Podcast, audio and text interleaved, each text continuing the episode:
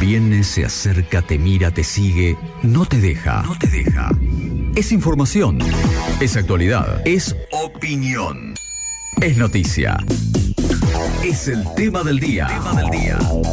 En segundos afuera. Apodado desde ayer con su nombre artístico Pacho Rabanelli. Bienvenido, ¿cómo andamos, Pacho? Bien, ¿cómo andan chicos? ¿Todo bien? Todo tranquilo, usar Rabanelli que vas a tener más ventaja. te. Me había olvidado de- del nombre artístico ¿Viste? ahora. Sería una sumatoria de nombres artísticos, porque veo que Pacho ya es. Ya es artístico. ya es un nombre artístico, no es mi nombre. Pacho Rabanelli, dicho, me- pero tiene como. ¿Quién claro, conduce? Pacho Rabanelli. tiene como otra importancia. Y la R, viste que te. Rabanelli. El cuento que se me ve, el marrapodi ese, como la R tiene otra Marrapón. ¿Qué tenemos para hoy? Bueno, hoy tenemos una situación que se está presentando aquí en nuestra ciudad. En principio, podemos este, consultar a ver si se ha extendido también a otros distritos, pero en principio sucede acá. Tiene que ver con unas notificaciones falsas que están llegando a particulares y empresas sobre supuestos procesos judiciales. Básicamente te llegó un mail Sí. diciéndote que se te inició un proceso judicial en el ámbito de la justicia laboral Sí. y que se te reserva el nombre del ex empleado que inicia este proceso y que en ese contexto se te notifica a través de unos links que se agregan a ese mail algo de información y cuando Donde cliqueaste, como dice el dicho popular, sos pollo. atajate, Claro. Sí, agárrate. Me imagino que debe ser, eh, a ver, esta cuestión de la comunicación de la justicia a través de mail es como cuando decimos, che, del Ministerio de Salud no te van a llamar por teléfono. Exacto. La justicia no se va a comunicar por mail. Esto Y- es un poco así, ¿no? Me imagino no. que la persona con la que vamos a charlar nos lo va a decir, pero no, no te mandan un mail para comunicarte una cosa así. El mail es raro, aviso judicial arroba funcionpública.com es raro, es raro. Bueno, a ver, y estén Pero bueno, porque esta es, es la dirección que nosotros tenemos, pero seguramente ya debe haber dos o tres mails Eh, eh, que hablan de justicia bonaerense, le ponen esas palabras claves para que vos caigas en la trampa. Lo que pasa es que viste que vos recibís un mail y por más que no te resuene, digo, yo no tengo un empleado, nunca tuve un problema, viste, vos, ah, No, capaz pero debe ir dirigido a empresas. Te cae en la empresa ese mail, ¿qué haces? Y cualquiera cu- que- ¿Cuál de los que se enojó me está haciendo juicio? Tiki, cliqueás. Listo, exactamente. O sea, ante la duda, viste, total es un link, decís un link, viste, que bueno. Y ahí caemos. Exactamente. Así que quienes están alertando de esta situación eh, son eh, el Colegio de Abogados de la Sí. ciudad de Necochea. Por eso nos ponemos en comunicación telefónica con su presidente, Víctor Pagani, a quien recibimos. Víctor, ¿cómo va? Buen día. Raulo, Adrián y Pacho, te saludamos. ¿Cómo estás? ¿Todo bien? Hola, ¿qué tal? Buen día, ¿cómo están? Sí, todo bien, por suerte. Bien, muy bien. No sé si nos habrás escuchado justo cuando estábamos haciendo la presentación. Bien, es exactamente de esta manera lo que estábamos comentando, nos equivocamos en algo, ¿cómo, cómo es concretamente que se está dando esta situación? Sí, casi que no tengo nada más que agregar, lo han explicado perfectamente y esa es la consecuencia.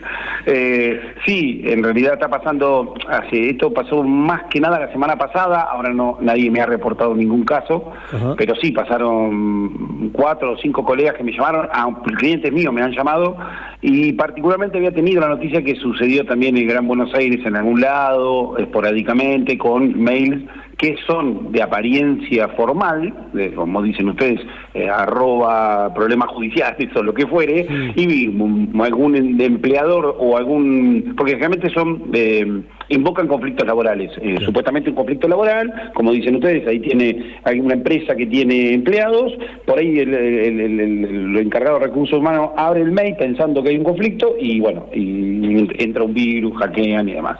Eh, esto ha pasado en otras localidades hace un tiempo y ahora eh, llegó a esta zona, me digo a esta zona porque me llegó acá en Lobería, siempre empresas o empleadores, debe haber algún tipo de, información de empleadores y como dice, como bien dijeron, si tengo empleado pienso que puedo llegar a tener un conflicto y caigo en la trampa. Lo importante, a nosotros nos parece importante comunicar esto porque si bien los colegas saben eh, eh, cuando se trata de una notificación judicial o no ante su cliente que se lo pregunta, pero lo- me parece que lo mejor sería que la comunidad entienda que lo primero que tiene que hacer es que si llega un mail con una notificación de un aparente juicio, en principio no es un juicio, con lo cual no lo abran. Y si tienen alguna duda, captura de pantalla y le preguntan a su abogado de confianza. Y si no tienen en, en ese momento eh, acceso al abogado de confianza, el colegio está dispuesto a que mm, pasen por nuestras oficinas, nuestro personal lo mira, nos consulta y ya no es un spam o es un... No, no es otra cosa. no, sé, eh, no sé cómo se denomina. Víctor, es, es un caso de phishing, nada más que con, en este caso, Phishing, metiendo, exacto. metiendo el argumento de la justicia en el medio, digamos. A ver, hace poco Exacto. yo contaba al aire que tuve la experiencia que me habían llamado que me pareció primero raro porque me habían llamado desde un WhatsApp, que es raro que el Ministerio de Salud te llame desde un WhatsApp. Eh, está- estaba claro. mal puesto el logo en el perfil del WhatsApp, eso fue lo que ya me hizo dar cuenta que, que, digo, Claro. que era una llamada rara, por lo menos polémica. Y eh, digamos, y una persona muy allegada a mí cayó, de hecho hizo la, transfirió el dinero y demás. O sea, están estos casos Claro. de phishing por teléfono y están los casos de phishing por mail, que son los que tenés una deuda bancaria o en este caso un juicio. eh, y son temas que a uno le preocupan, uno qué quiere hacer, resolverlo enseguida. La justicia de Exacto. ningún modo puede comunicarse a tra- vía No. mail, ¿no? Exacto, esto, esto es lo que uno tiene que, que declarar. En ningún modo absoluto no. Puede ser que vos o empresas, pero algunas empresas muy muy muy especiales, Sí. compañías, aseguradoras y demás, en, en los procesos previos, como una mediación, constituyan un mail como domicilio. Pero ya la empresa constituyó el mail como domicilio electrónico. Vos tenés que saber que te está por llegar un mail. Exacto. Y además, cualquier mail que te llega no te va a decir, usted tiene una, una, una causa judicial de una persona que ocultamos la identidad. Es imposible. Te muestran la carátula, el juicio, el motivo. Es transparente, tiene que tener un código QR para que vos puedas acceder. Es, eh, es otra, otra forma, no es ese mail. Así que eh, cualquier persona que no haya tenido nunca un conflicto, aunque sea, digamos, estamos hablando, que hubiera tenido telegramas eh, anteriores, carta documento, no significa que es imposible que llegue la demanda así. La, la manera Eso formal claro. sigue siendo eh, correo.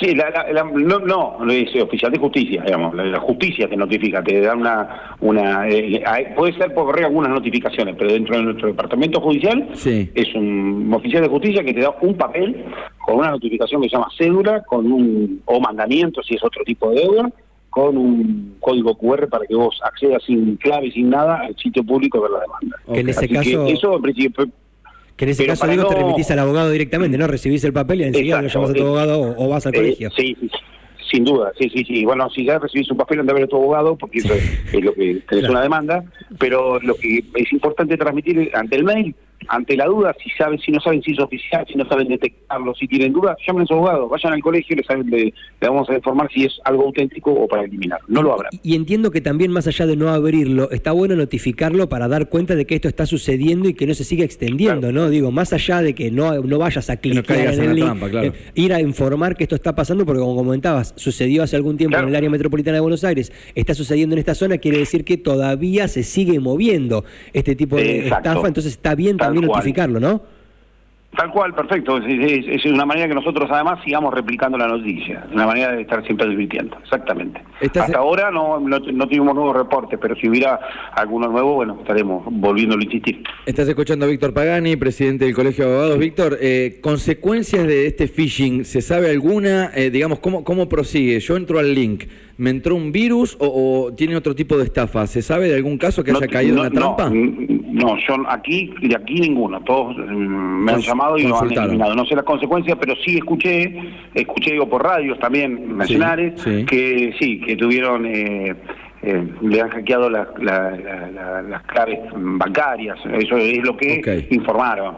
Eh, hasta ahí puedo decirte, nada más, que lo usaron para, para esos fines. Mm, Pero no lo sé, no lo puedo corroborar. Pero es riesgo, sí, sin duda. Bien, entonces, para aclarar, esto sucedió la semana pasada, hasta ahora esta semana no ha pasado nada y ante cualquier eventualidad comunicarse con el abogado o con el colegio.